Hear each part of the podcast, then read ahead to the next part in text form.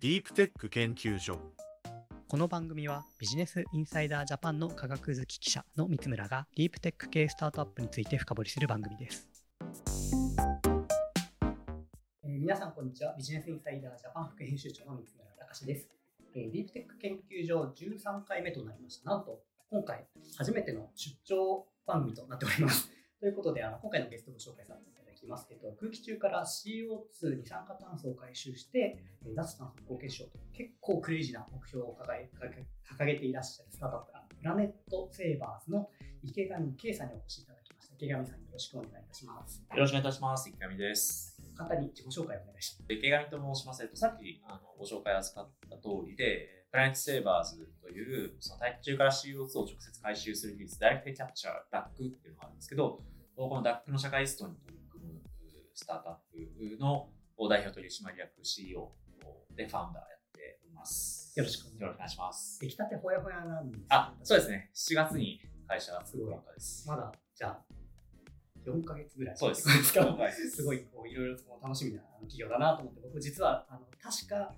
創業された時に、X とか何かで、こう、つぶやかれたのか、誰かが、なんかこう、なんか出てきたなって言ったのかわかんないですけど、それを見て、なんか、日本にもそういう企業出てきたんだっていうのを、かなりちょっと、あの、実はちょっと覚えていて、まあ、あそこがたまたま、ちょっと別のイベントでお会いすることがあって、ちょっと今回の場にたどり着いたという背景が。じゃあちょっと今日はいろいろお伺いできればと思いします。よろしくお願いいたします。先ほどあの CO2 を回収してというお話ありましたけれども、改めてあのプラネットセーバーズ、えーどんな技術で何をやっている、まあ、やろうとしている企業なのか、改めて教えていただいてもいいでしょうか？はい。私たちは、あの共同創業者のイオキっていうですね、東大でずっとお先生というか、まあ、研究者やってるもの工学部の先生。そうですね、工学部の先生ですね。が、まあ、研究してきたゼオライトっていう素材があるんですけど、まあ、これゼオライトなんですけど、まあ、これが、こうやってですね、めちゃくちゃ穴がたくさんある多方性物質っていう、まあ、材になりまして、まあ、ここにその CO2 を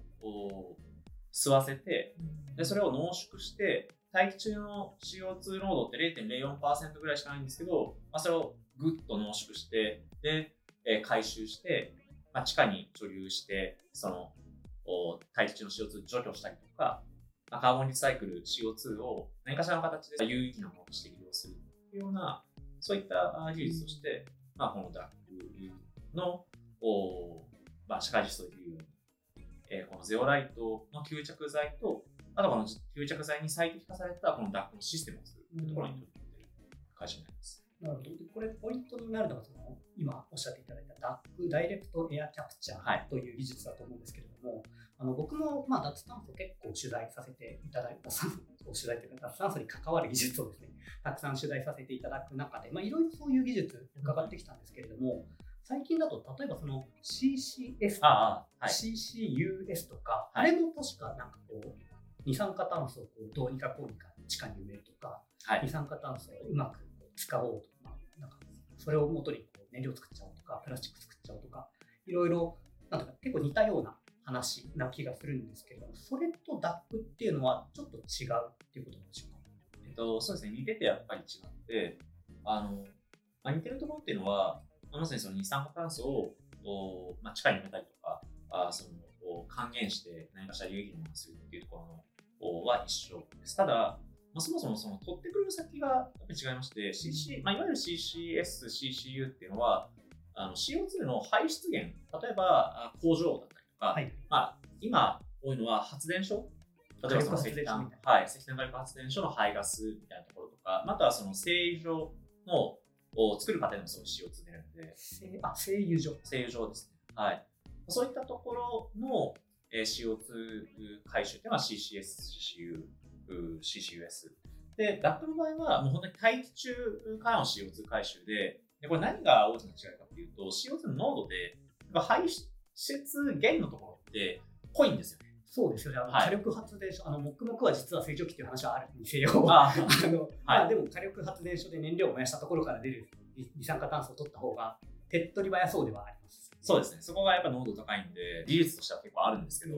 逆にこのこう大気中のやつっていうのは薄くて0.04%しかなくて、まあだから皆さんあんまり CO2 を感じないんですけど、はい。まあだからそこが難しくて、あんまり、まあ、社会実装を進んでない。そこをやっていこうっていうのが DAC の技術です。まさにその、まあ、なかなか難しい。0.04%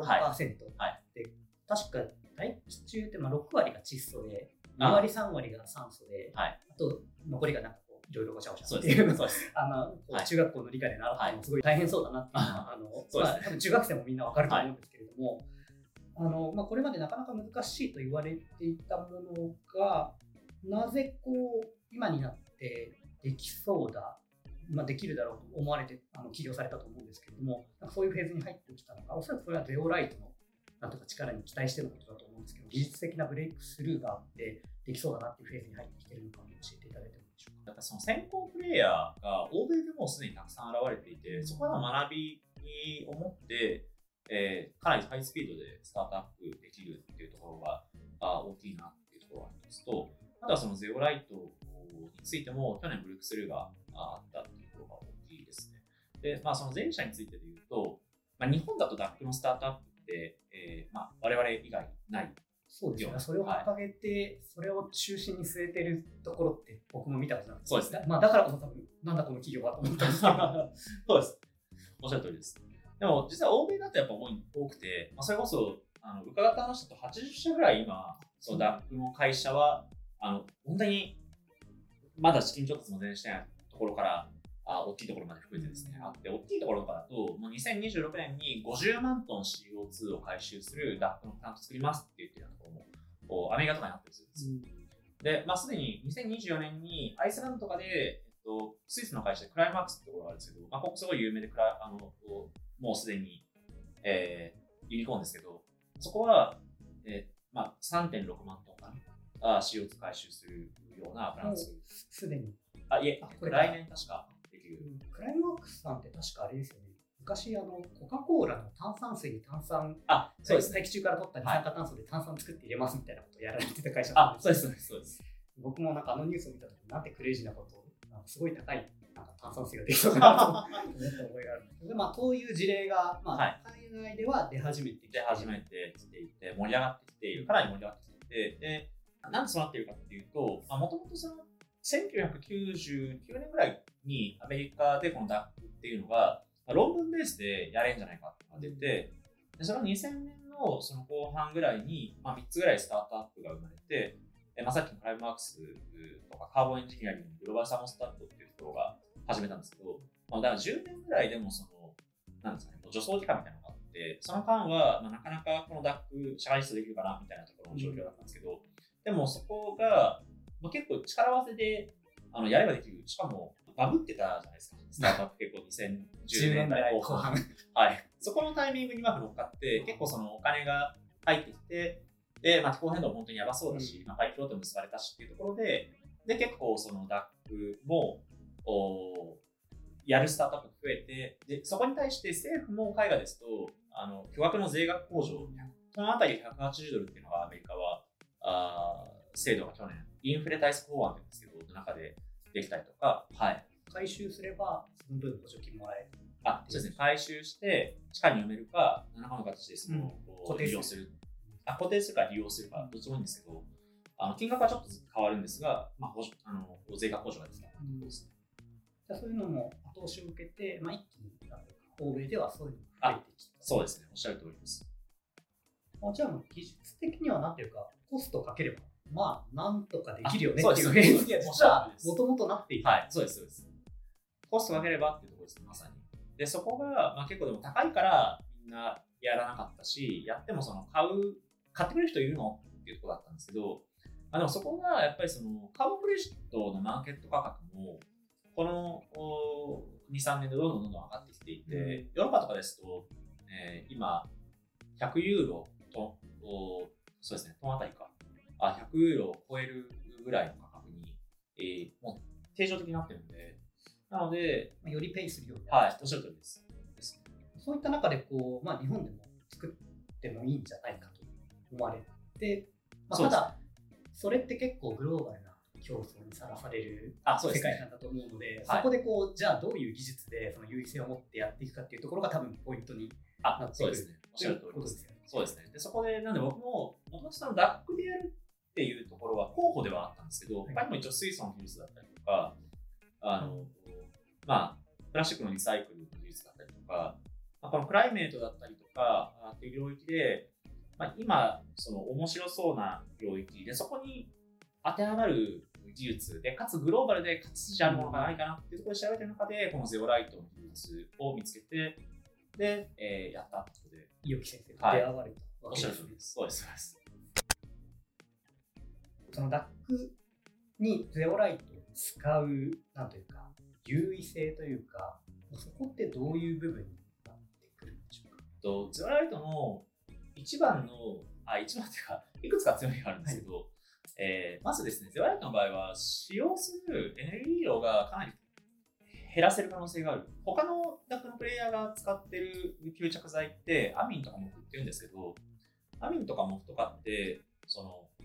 科学的に CO2 をこう吸わせる。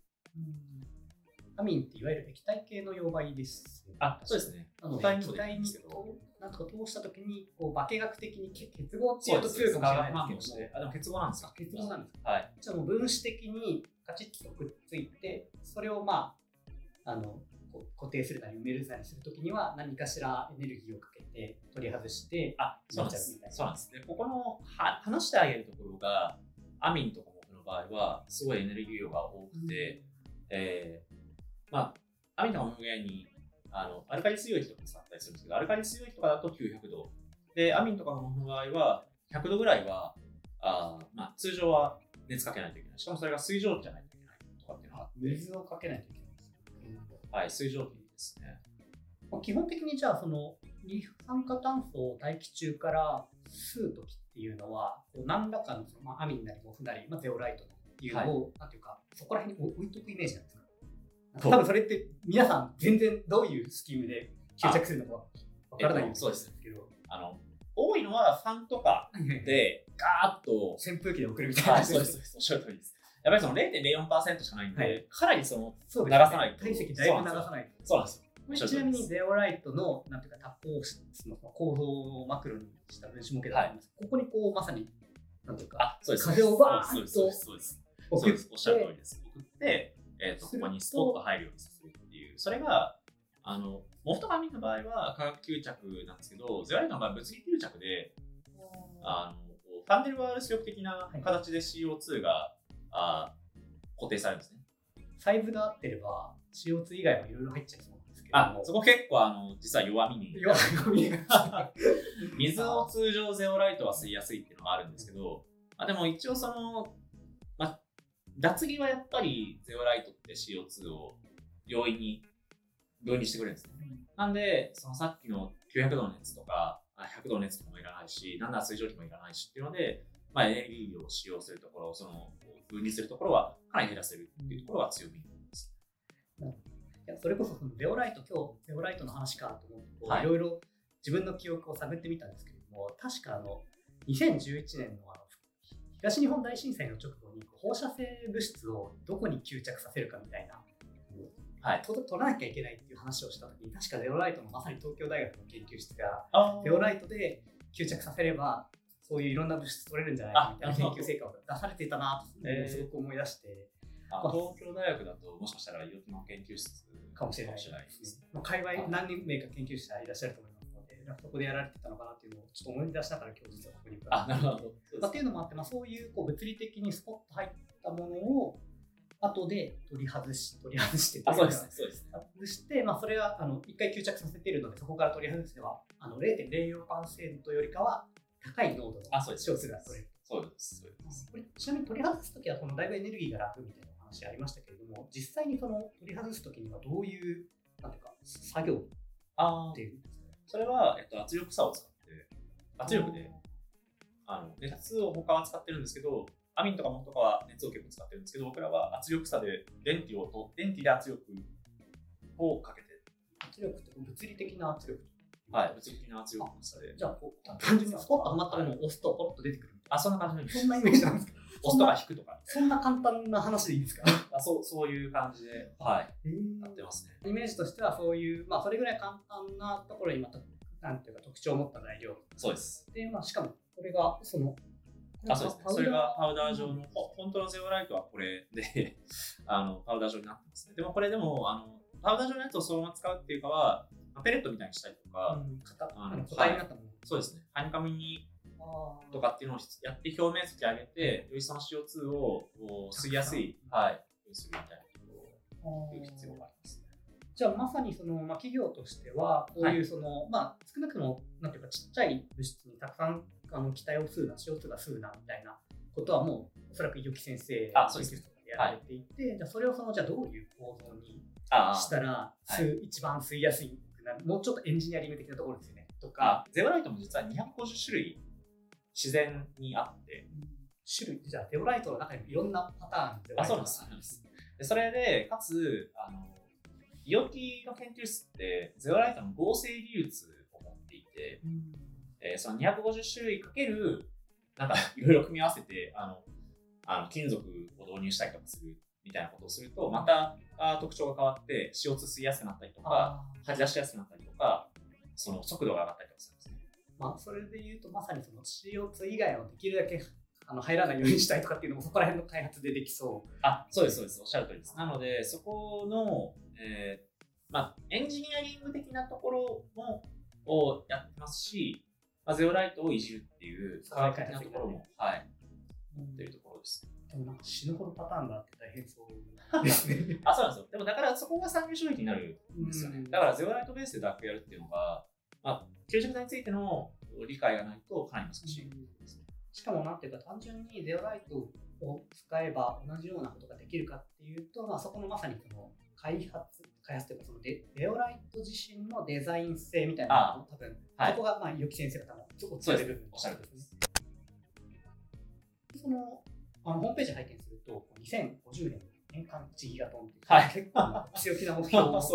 立てられていて、はい。1ギガトン10億トンかと思って、そういえばあれ、日本ってと思ったら、日本の年間 CO2 排出量が12億トンぐらい。そうです。そうです。日本の出す分を全部こう、吸っちゃおうっていう話なんですけれども、まあ、あの、こうまあ目標としてこうぶち上げるのはいいことだと思うんですが、じゃあ、その実際現状、なんていうか技術的にこうどれぐらいの規模ならいけそうなのか。とか、出来たてほやほやのベンチャーなので、まだこう、じゃあプラント持ってますそういうレベルではないと思うんですけれども、なんかそのあたりのその将来的な展望というか、はい。なんかこれぐらいまではまあ現状計算は成り立つなみたいな、そこのあたりのビジョンを教えていただき回収能力1日10キロのパイロットの装置を今まさに作ってるところで、でまあ、年明けとかに完成する見込みですね。はい。それってサイズ感的にはどれぐらいあんまり言いたくないんですけど、まあまあ、あのそこそこの大きさになりそうですね。はい。うんまあ、コンテナには収まるぐらいうん、はいああ、なるほど。なんとなくイメージが。な。はい。でもそれはやっぱりその、パイロットの装置で、まあ、プロトタイプのプロトタイプみたいなイメージなので、えーまあ、かなり引き算できるはずで、引き算、まあいろいろポンプ入れたりとかしてるんですけど、そういうのを減らしていって、で、でかつそのスケールアップするっていうところが次のステップで必要になるかなと思ですね。ということは、その今作っていらっしゃるものっていうのは、そもそもゼオライトを使って吸着するっていうことができるのかどうかっていう、まさにその、えーっと、そこ自体はもう確認できてて、どちらかというとそのサイズ、えっと、おっしゃる通りで1ギガトン回収しようと思うと、めちゃくちゃその、こう、回収性能がよくコンパクトなものっていうのが作れないとダメうんえーなんですよね。ぱりその100万トン CO2 を回収するプラントとかを、えーまあ、2030年代にたくさん作っていかないといけないんですけど、あのほ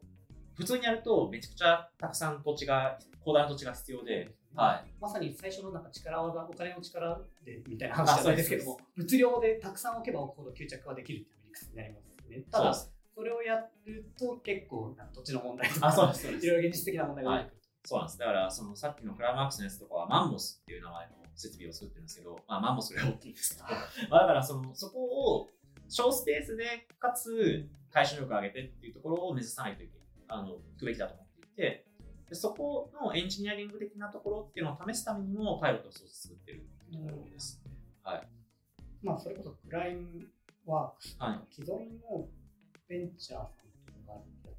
ているその吸着剤、まあ先ほど僕とかみたいな話ありましたけけども、それに対してゼオライトでの吸着性能って、あ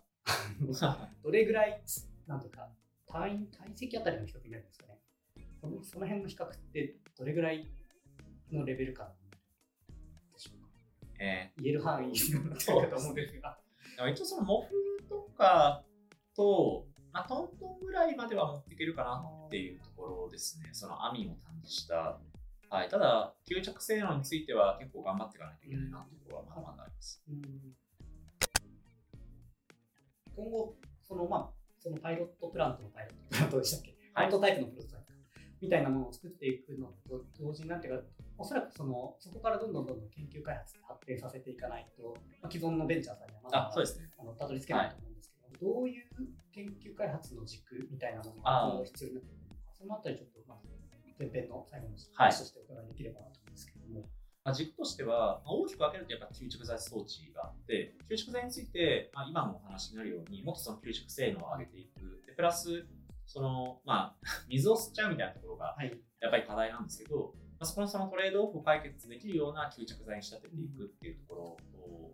はい。たくさん吸うっていうのを、どと、のと余計なものを吸わない。あ、そうです、そうです。その二軸の素晴らしいゼオライト、二酸化炭素し、理想を言うと二酸化炭素しか吸わないゼオライトが欲しいわけです。そうですね。極力ゼオライト、あの二酸化炭素を吸わないゼオライト、プラス吐き出してくれやすいっていうのも同時にあって。そこしか吸わないけれども、吐き出しにくくなっちゃうと、そもそもの良さそうなんですがなくなっちゃう。。なんで、その3軸かな。まあ、あとは、まあ、4軸目で一応その、回収速度みたいな吸着する速度が速くなると、その分そのサイクル回しやすくなるので、あはい。トータルのその回収が増えるっていう。なるほど、そうか、確かに。なんていうか、ババケツに、バケツ一杯に水入れるときにすごい1時間かかると。あ30分だと、そうですまあ単純に倍っていうことです。はいそういうことです。あっていうのが、まあ、吸着剤についてで、同時にあの装置について、えーもう、まあ、さっきのその水について、えーをまあ、結局その吸着剤だけで対処できない可能性があるので、えー装置についてもその工夫するだったりとかっていうところが、まあ、水もありますし、あとはその CO2 を吸いやすい形にしてあげる。うん、先ほどおっしゃっていた表面積をたくさんそうですね、そうですね。はい、おっしゃる通りです。あとはそのファンについても、まあ、ももっといい大気のなんですね、吸い口というか 流れみたいなところも、まあ、それこそ流体力学的なエンジニアの方とかももしかしたらお話ししないといけないのかなと思ったりしてるんですけど、それってなんていうか、今までそういう、はなんていうか、空気をうまく取り込むみたいな形でのプラントエンジニアリングってあんまり世あの中になかったような 気がするので、結構難しそうですね。そうですね。まあ、でも、結構そこの流体力学っぽいところって、自動車の技術が転用できたりするんじゃないかなみたいな話もあったりとかして、はい。じゃあなんかそういういい人材が加入して、あるんじゃないかなと思ってちょっとあの探してるんで、もしどなたか心当たりがございましたら、はい、あのご連絡いただければ幸いでございます。いい人材を採用できるから結構最初のそうですねスタートダッシュをかかってくる。いろいろこう技術開発今後、まあ、必要なところはまああるにせよ、まあ、日本でもやっとこういうベンチャーさんが出てきたっていうところで、なんていうか個人的には非常にワクワクするお話でした。ということで、あのあの前半ではですね、プラネットセーバーがどんなこう技術を使って地球環境の課題を解決しているのか、こうとしているのかという話を伺ってまいりました。で、えっと、来週はですね、またこれをこう、なんていうか、ビジネス化していくにはこうどういうビジョンを描いていくのかということについて、また引き続き池上さんにお話を伺っていきたいと思います。今週はありがとうございました。はい、ありがとうございました。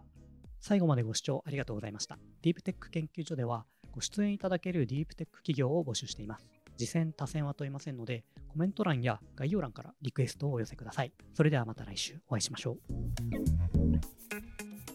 う。